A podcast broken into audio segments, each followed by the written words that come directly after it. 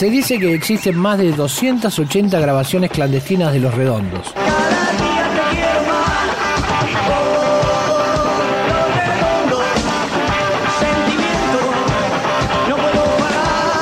archivo.rock.com.ar